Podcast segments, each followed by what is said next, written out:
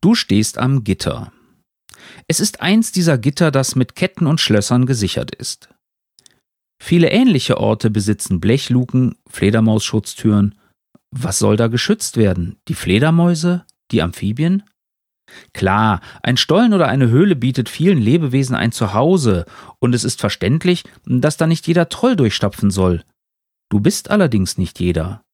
Dennoch ist der Eingang versperrt und du hast keinen Schlüssel. Ein Rätsel hat dich hierher geführt und die Suche nach der Frischhaltedose. Mal eben das Rätsel lösen, hast du dir gedacht, und dann auf nach draußen.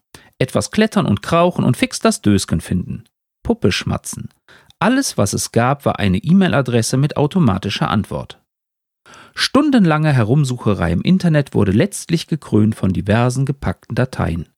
Eine davon konntest du entschlüsseln und nun stehst du hier am Gitter. Besser gesagt, am verschlossenen Gitter.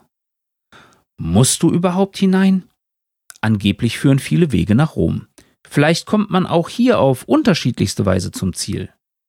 Viele Wege sind auch lang und enden in Sackgassen. Du wählst darum die kurze Variante und packst deinen Schlosspicking-Satz aus. Wär's eine Fledermausschutztür, wäre ja Schluss gewesen. Da kommt man beidhändig nicht dran, aber so eine dilettantische Kette mit Vorhängeschloss. Nach guten zwei Minuten hat sich der Internetkauf bezahlt gemacht und du ziehst an der Kette, die rasselnd die Umschlingung des Gitters aufgibt. Das Gitter kreischt erbärmlich in seinen rostigen Scharnieren, als du es aufziehst. Viel Platz ist da nicht. Man muss den ersten Meter kriechen. Dann kommt ein Absatz und der Stollen ist auf seiner Sohle begehbar. Du musst zwar nach ein paar Metern ein wenig den Kopf einziehen, aber es wird schon gehen. Glücklicherweise steht dort kein Wasser und der Schlamm ist nur gute vier Zentimeter tief. Ungeschickterweise musst du allerdings erst wieder rückwärts herauskriechen, denn es empfiehlt sich, nicht Kopf über den Stollen zu befahren. So kriechst du rückwärts heraus, rückwärts wieder hinein und vorsichtig über die Kante. Weil du keinen richtigen Halt hast, hebst du deinen Oberkörper ein wenig zu früh an, während du über die Kante rutscht und knallst zunächst mit dem Hinterkopf an die grob behauene Decke, bevor du mit den Füßen die Stollensohle berührst. Es dauert einen Moment, bis dir klar wird, dass dir etwas Warmes in den Nacken rinnt. Fluchend wischst du dir die Hände an der Hose ab, bevor du ein Papiertaschentuch aus der Seitentasche fingerst, welches du anschließend auf deine Beule drückst. Hellrot nimmst du es wieder herunter. Das nächste Taschentuch presst du länger auf die Wunde. Platzwunden am Kopf bluten nun mal, aber sie hören auch schnell wieder damit auf, wenn sie nicht so tief sind. Nach gut fünf Minuten blutet es erträglich, nach fünf weiteren Minuten und zwei weiteren Taschentüchern scheint es gut zu sein. Du ärgerst dich, keine Kappe aufgesetzt zu haben, aber das ist nicht mehr zu ändern. Auch nimmst du dir vor, zukünftig ein paar Pflaster und ein Verbandspäckchen einzustecken. Die Lust weiterzumachen ist dir eigentlich gründlich vergangen, aber wenn du schon einmal hier bist, kannst du ja auch den Stollen erkunden.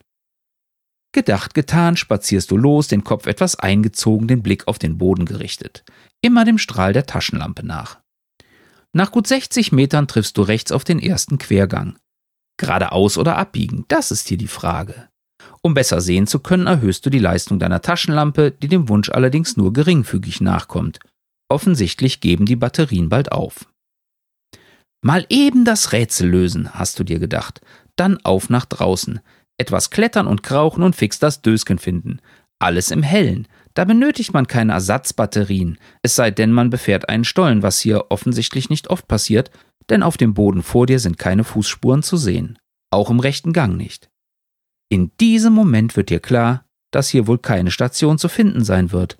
Aber wenn du schon einmal hier bist, so bewegst du dich zunächst nach rechts in den Gang, der nach 15 Metern gut 45 Grad nach links abknickt und weiter in den Berg führt.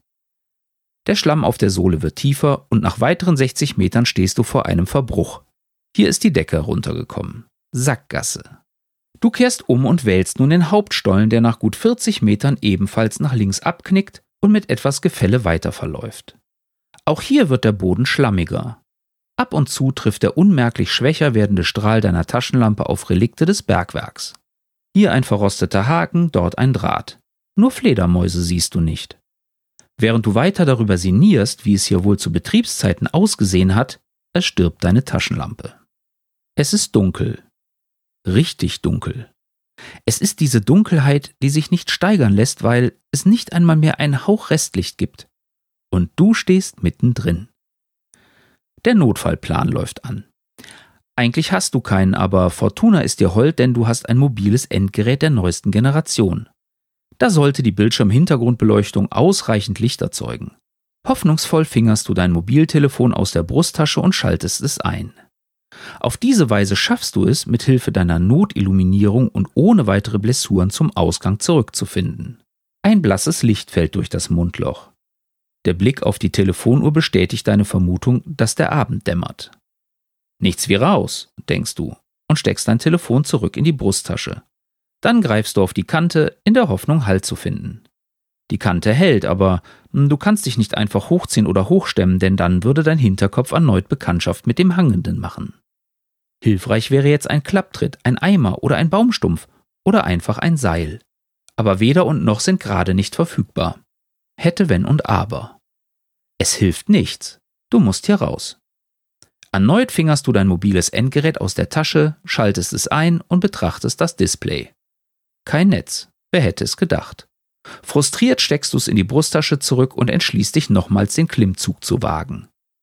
Du versuchst dich hochzuziehen und dabei mit den Füßen an der Wand abzustützen, doch deine Füße rutschen an der glatt behauenen Wand ab. Der Schlamm unter deinen Sohlen tut sein Übriges dazu. Nach mehreren Versuchen probierst du es wieder besseren Wissens mit etwas Schwung. Du springst aus den Knien, versuchst deinen Oberkörper in den Kriechgang über der Kante zu schwingen. Das erste, was du hörst, ist der bekannte dumpfe Rums an deinem Hinterkopf, bevor du wahrnimmst, dass deine Brust auf die Kante knallt. Das zweite, was du hörst, ist das Knacken in deiner Brusttasche, bevor du auf die Stollensohle zurückrutscht.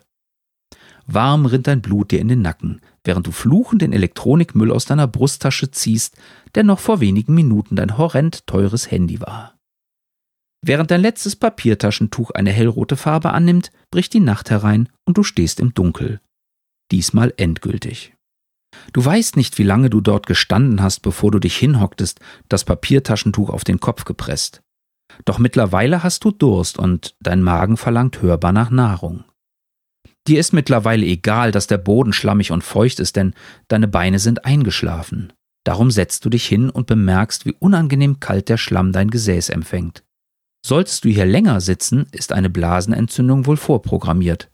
Zumindest, falls du nicht gefunden wirst, bevor es beim Wasserlassen brennt. Mit dem Zeitgefühl ist das so eine Sache. Man verliert es schnell in der Dunkelheit. Von draußen hallt gedämpft Vogelgezwitscher herein. Es sind nur zwei Meter Gang und dieser Absatz, die dich von der Freiheit trennen.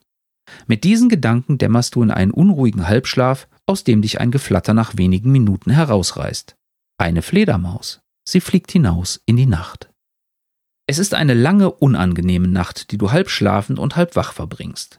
Dein Kopf schmerzt, doch du kannst nicht sagen, ob es am Flüssigkeitsmangel oder dem Zusammenstoß mit gewachsenem Fels liegt. Außerdem musst du seit einer Weile. Erinnerungen an eine Überlebenszeit im Fernsehen werden wach. Wenn man durstig ist, aber nichts anderes hat, kann man auch seinen eigenen Urin trinken. Zumindest hatte der Protagonist der Serie ihnen seine Feldflasche abgefüllt und nachher aus ihr getrunken. Ein Gedanke, den du ganz schnell wieder verwirfst.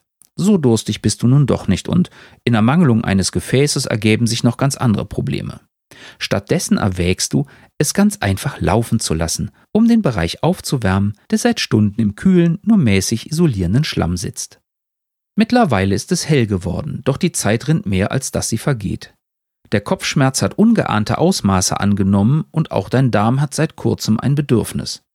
Also stehst du auf und gehst ein Stück weit in den Stollen.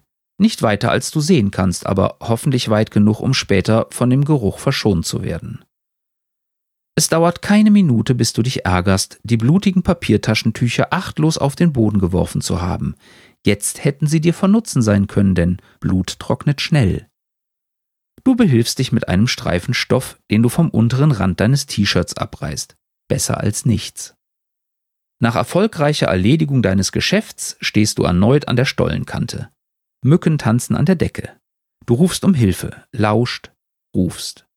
Irgendwann setzt du dich entmutigt in den Schlamm, stützt deinen schmerzenden Kopf in die Hände und beginnst zu weinen. Deine einzige Hoffnung ist ein weiterer Dosensucher, denn der Stollen liegt gute 150 Meter vom nächsten Weg entfernt im Wald. Die Nacht bricht herein. Noch nie warst du so durstig. Deine Blase ist leer und der Stollen riecht erbärmlich. Offenriechlich zieht die Luft aus dem Stollen heraus. Du würdest gern zum Ort deines Geschäfts zurückkehren, um die Relikte mit Schlamm zu bedecken, doch es ist dunkel.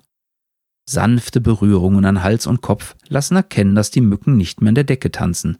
Sie haben ein Opfer gefunden. Dich. Du beginnst einen einsamen Kampf gegen eine unsichtbare Übermacht. Irgendwann gibst du auf. Es sind zu viele. Jämmerlich hockst du da unter der Kante im Schlamm, die Jacke über den Kopf gezogen mit juckenden Pusteln im Gesicht und dämmerst in einen unruhigen Halbschlaf. Als du erwachst, sind deine Hände geschwollen, sie jucken und brennen. Niemals zuvor bist du so erbärmlich zerstochen worden. Aus den Tiefen deines pochenden Schädels steigt ein Gedanke an die Oberfläche. Elefanten. Schlamm. Insekten. Du greifst in den Schlamm und reibst ihn auf deine malträtierten Hände. Er ist kühl und lindert etwas den Juckreiz. Nun wirst du dort nicht mehr gestochen. Ein Geräusch weckt dich. Vogelgezwitscher. Du bekommst deine Augen kaum auf, denn die Lider sind geschwollen. Über Nacht ist die Jacke verrutscht und die kleinen Blutsauger haben sich an deinem Gesicht gütlich getan. Doch da, kreischendes Metall, du quälst ein krächzendes Hilfe aus deinem spröden Hals, gefolgt von einem Hustenanfall. Hallo? Hallo, ist da wer? klingt es dumpf und wattig an dein Trommelfell. Hier, Hilfe! Wieder musst du husten. Wenige Minuten später rieseln dir kleine Steinchen in den Nacken und Staubkörnchen in deine Augen, als du aufblickst, um zu sehen, wie sich ein Gesicht über die Kante schiebt. Gefühlsmäßig überwältigt beginnst du zu weinen. Es sind die Dosenbesitzer auf Kaschwartung. Hätten sie nicht das Gitter offen stehen und die Kette davor liegen sehen, wer weiß. So haben sie versucht, das Gitter zu schließen, dessen Kreischen dich letztlich weckte. Sie können dich zwar nicht befreien, aber sie geben dir Mineralwasser und einen Schokoriegel. Du isst, während sie die Rettungskräfte rufen, die dich letztendlich retten werden, und sprechen mit dir, bis diese eintreffen. Bevor sie morgen die Station vom Gitter verlegen, werden sie dich im Krankenhaus besuchen und dir die Lokalseite aus der Tagespresse mitbringen, die schon seit Stunden über Zwitscher verbreitet wird. Das kannst du allerdings noch nicht wissen, denn dein mobiles Endgerät hat bekanntlich das Zeitliche gesegnet. Dafür ist deine Kopfwunde gesäubert und du hängst am Tropf. Zudem erhältst du Antibiotika wegen der zahlreichen Mückenstiche und deiner entzündeten Blase. Ansonsten hast du lediglich Abschürfungen und eine leichte Gehirnerschütterung. Nicht zu vergessen die Einsatzrechnung der Rettungskräfte, die dich im Briefkasten erwartet, wenn du nächste Woche das Krankenhaus verlässt. Du hast Glück gehabt. Dieses Mal.